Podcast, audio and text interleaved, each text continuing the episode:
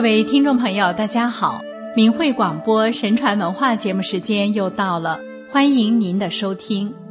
我们今天来讲一个修道人不遵师命、错失道缘的故事。费长房是汉朝汝南人，在汝南做市属官员的时候，经常见到一个老人到市场卖药，卖药时口不出二价。治疗百病都完全痊愈，他经常给买药的人说：“吃了我的药会吐出什么东西来，病会在什么时候痊愈。”病人买了他的药服用后，都像说的那样应验了。由于药到病除，每天可以收钱数万，但他把钱大多数给了市面上贫苦无依的人。老人每天都会在卖药的地方悬挂一个空的酒壶，等到太阳落山以后，就一下跳入壶中。市面上的人没有一个人知道这事的，唯有费长房从楼上可以看到。费长房知道老人一定是个非凡之人，所以每天都到市面把老人坐的周围打扫得干干净净。并敬上各种美食，这样过了很久。一天，老人对费长房说：“日落无人时，你可以来找我。”费长房如期而往。老人说：“你看到我跳入湖中后，也学着我的样子跳进来吧。”老人跳入湖中后，费长房也跟着跳进了湖中。跳入湖中后，就再也看不到湖了，只见楼观林立，光分五色，台阁相叠，重门路转，几十个侍者倒立两旁。我是天上的神仙，职位是天曹。老人对费长房说：“因为归我统辖的事物有所懈怠，所以被暂时贬黜人间。”你是一个可教之人，所以你才能见到我。费长房不敢坐下，跪在地上磕头，然后回答说：“我肉眼凡胎，历劫被业力所埋，今天有幸见到神仙，为神仙怜悯，就如刨开了棺材，让里面的死人复活，让枯树朽木。”再次发芽开花一样，我这样一个浑身沾满了污垢、散发着臭味、满脑子鱼丸之念的人，能够得到神仙的慈悲怜悯，真是百中之一的大幸啊！老人说：“通过仔细考察，你是一个难得的修道之人，请不要把今天的事告诉别人。”后来有一天，老人来到费长房的楼上，与长房告别，说：“楼下有一点酒，想和你共饮。”费长房派下人到楼下去拿，但是一直增加到几十人，也无法抬起这个酒器。长房只能把实情告诉了老人。老人下楼后，用一个手指就把酒器提上了楼房。酒器只有一只棒大小，但是饮酒至天亮也没有喝完。老人对费长房说：“我某一日就要走了，你能随我去吗？”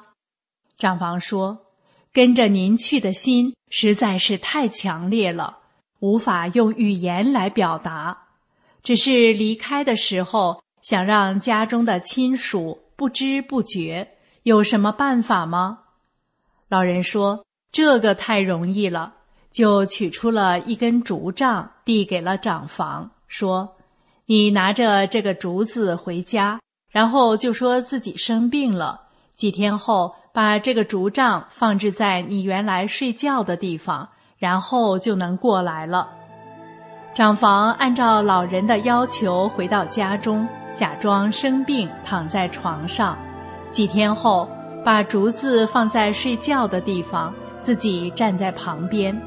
家人见到这个竹子，就以为长房死了，哭泣着把它埋葬了。这样，费长房就跟着老人走了，但是不知道具体去了什么地方。离家后的第一天，老人把长房带到了虎群中，就消失了。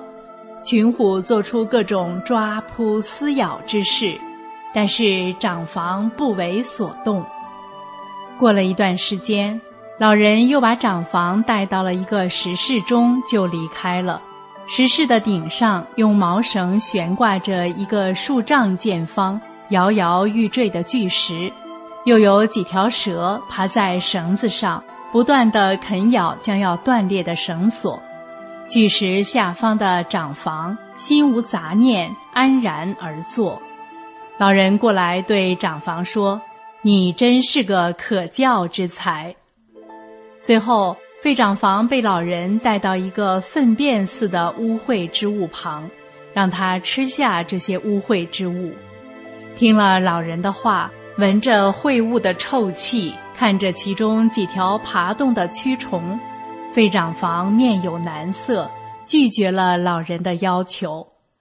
老人长叹一声说：“你不能位列仙班了，只能做一个地上有神通、会法术的人，在人世间享有几百年的寿命。”然后把一卷封好的符咒之书交给了长房：“你带着这些咒符，可以一识鬼神。”驱除百病。老人说完后，便让费长房骑着化成竹杖的青龙回家。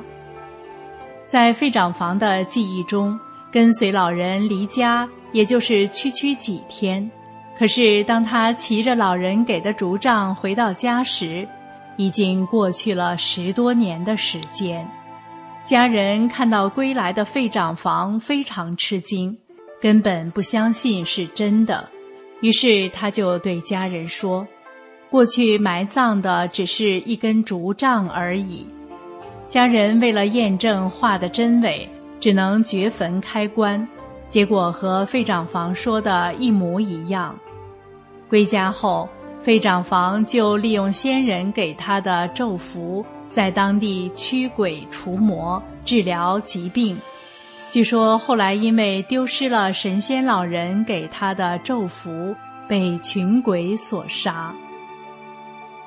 按照世俗的认识和观念，神仙老人让自己选定的徒弟吃粪便一样的污秽之物，确实不合俗世的常理，也多少有点令人费解。但是细细想来，成仙成道的理。肯定不同于世俗常人的知识和理论，也不会迁就俗世常人的好恶与情感。古代的修炼绝大多数是教人的复原神修炼，也基本不给徒弟讲法传道。当师傅找到一个根基很好的大德之士时，一般会在他毫无觉察的情况下进行一系列的考验。考验都过去了，就给他打开那个境界应有的神通，让他看到自己所在层次的法理。不能通过这些考验的修炼，也就半途而废了。能够被神仙选中教以道法，费长房的悟性其实还是很高的。当老人要求他随自己跳入酒壶时，没有受人体大酒壶小的观念所障碍，毅然跟随师傅跳入酒壶，这体现了他对师傅的信。在师傅要求他师姐离家时，他能冲破亲情的羁绊，决然不辞而别。在群虎为身、绳断石压之际，能放下怕心，放下生死之念。神仙也正是因为看上了他的慧根和悟性，准备渡他得道成仙。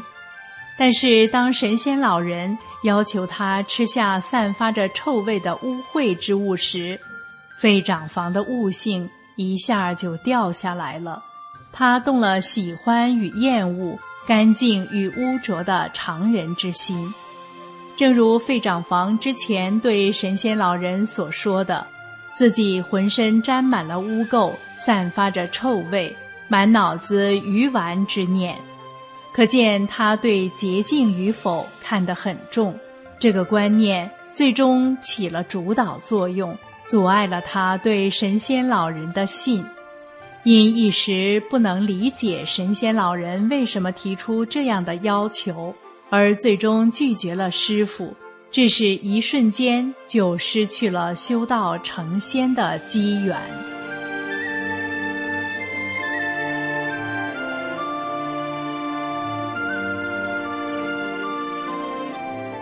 费长房修道失败的经历，告诉了我们后人一个修炼的道理。不管是佛家修佛，还是道家修道，也不分古代或当下，人世间的师傅就是修炼人的根本。修炼人能不能百分之百的遵从师命，不折不扣的按照世间师傅对弟子提出的要求去做，是修炼能否成功的关键。也是一个修炼人悟性高低的最终体现。不论出于什么样的原因，如果一个修炼人用俗世的常人之心衡量世间的师傅，衡量世间师傅讲的法理，衡量世间师傅对弟子提出的要求，衡量自己遇到的人和事，就会给自己的修炼带来障碍。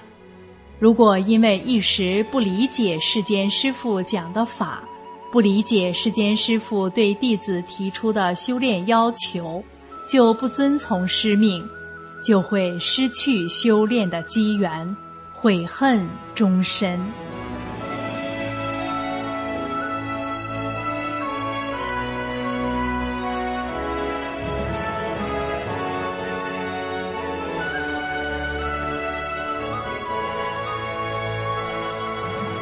听众朋友，今天的节目时间又要结束了，感谢您的收听，我们下期时间再见。